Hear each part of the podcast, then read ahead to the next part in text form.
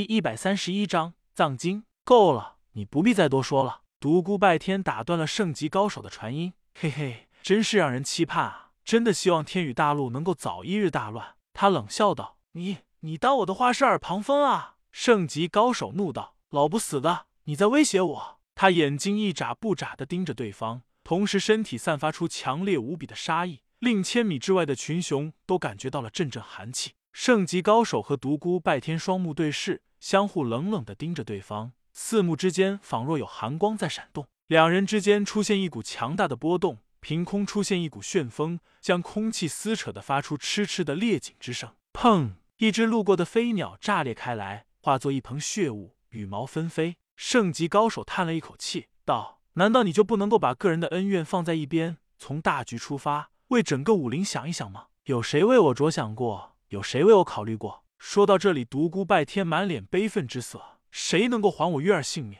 谁能够让他魂返人间？要不是那些所谓的正道人士对我进行无休止的追杀，我的月儿也不见得会死去。是他们间接害死了月儿。我要报复！我要报复！独孤拜天双眼血红，疯狂的大叫起来。这时他没有用只有两个人听得见的传音之术，他声震四野，传遍了整个平原。我要报复！我要报复！如惊雷一般在空中激荡，远处的武林人面面相觑，内心动荡不已。圣级高手厉声道：“你已经屠杀了将近千人，难道还不够吗？再有，在我来的时候，我发现长生谷上方凝聚着浩瀚的生命之能。别以为我不知道你的企图，不要将我当傻瓜对待。以你舍身成魔之身，如此耗力的和我拼斗，不出半日就会被打回原形。到那时焉有你命在？你这样不计后果的急着和我大战，不就是想引开我的注意力吗？”同时，为了拖延时间，等待那些生命之能发挥作用。哼，怎么着，我老人家也有千年之灵。对于这片大陆上有古怪的地方，若不晓得一二，岂不白活了？既然你目的已达，就不要再惺惺作态了。嘿嘿，老不死的果然有些门道，连这也看出来了。如此说来，一开始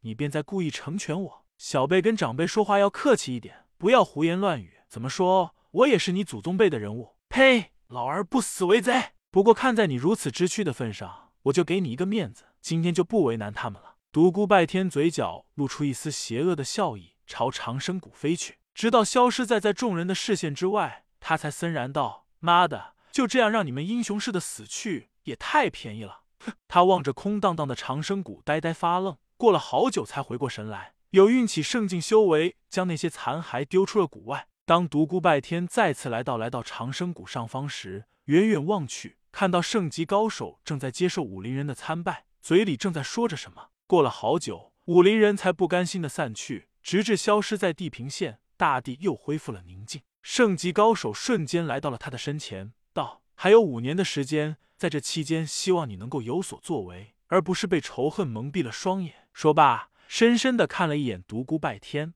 而后破空飞去。嘿嘿，五年的时间，嘿嘿，好机会啊！随后，他便昏迷在了长生谷中。一轮明月高挂天边，皎洁的月光大片大片的洒在谷中，令谷内朦朦胧胧。独孤拜天在睡梦中看到了司徒明月儿时的欢声笑语，长大后的浓浓情谊，往事一幕幕浮现在他的心中，让他重温了曾经的的点点滴滴。但随着一缕幽魂在他眼前逐渐暗淡，最后彻底消逝。他不由得泪流满面，口中大叫着：“不！”独孤拜天从睡梦中惊醒，擦了一下眼脸上的泪水，他的心疼痛不已。那个小时候总是喊着要嫁给他的女孩就这样去了，那个深深爱着他、为他无怨无悔付出的女孩就这样消失了。有一种感觉总在沉默时才承认是相思，有一种缘分总在梦醒后才相信是永恒，有一种心情总在离别后才明白是失落。长夜漫漫。他一个人在谷中呆呆发愣，好久之后，他才慢慢的从怀中掏出那颗蓝色的情之泪晶，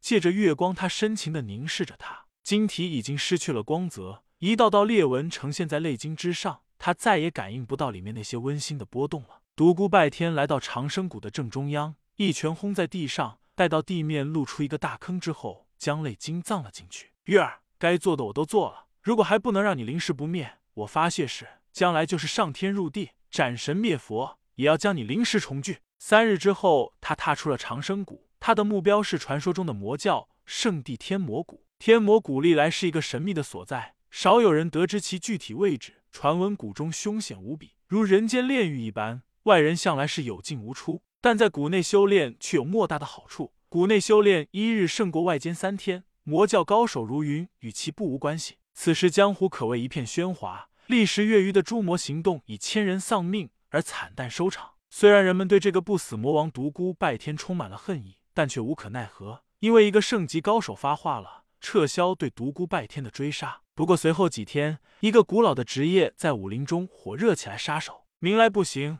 暗地刺杀。据知情人士透露，独孤拜天已经高挂刺杀排行榜榜中。到后来，随着不断有人注入资金追杀他，他的身价由开始的百万金币一路飙升至千万金币，高居刺杀榜榜首。令无数杀手组织为之疯狂。刚刚下了武林必杀榜，又登上了刺杀榜之冠。独孤拜天还真不是一般的惹人爱。独孤拜天在路上听到了武林中那些沸沸扬扬的传闻，他残酷的笑了起来。既然你们要玩，我就陪你们。天魔谷，我来了！影魔洞的绝世强者们，我拯救你们来了！嘿嘿。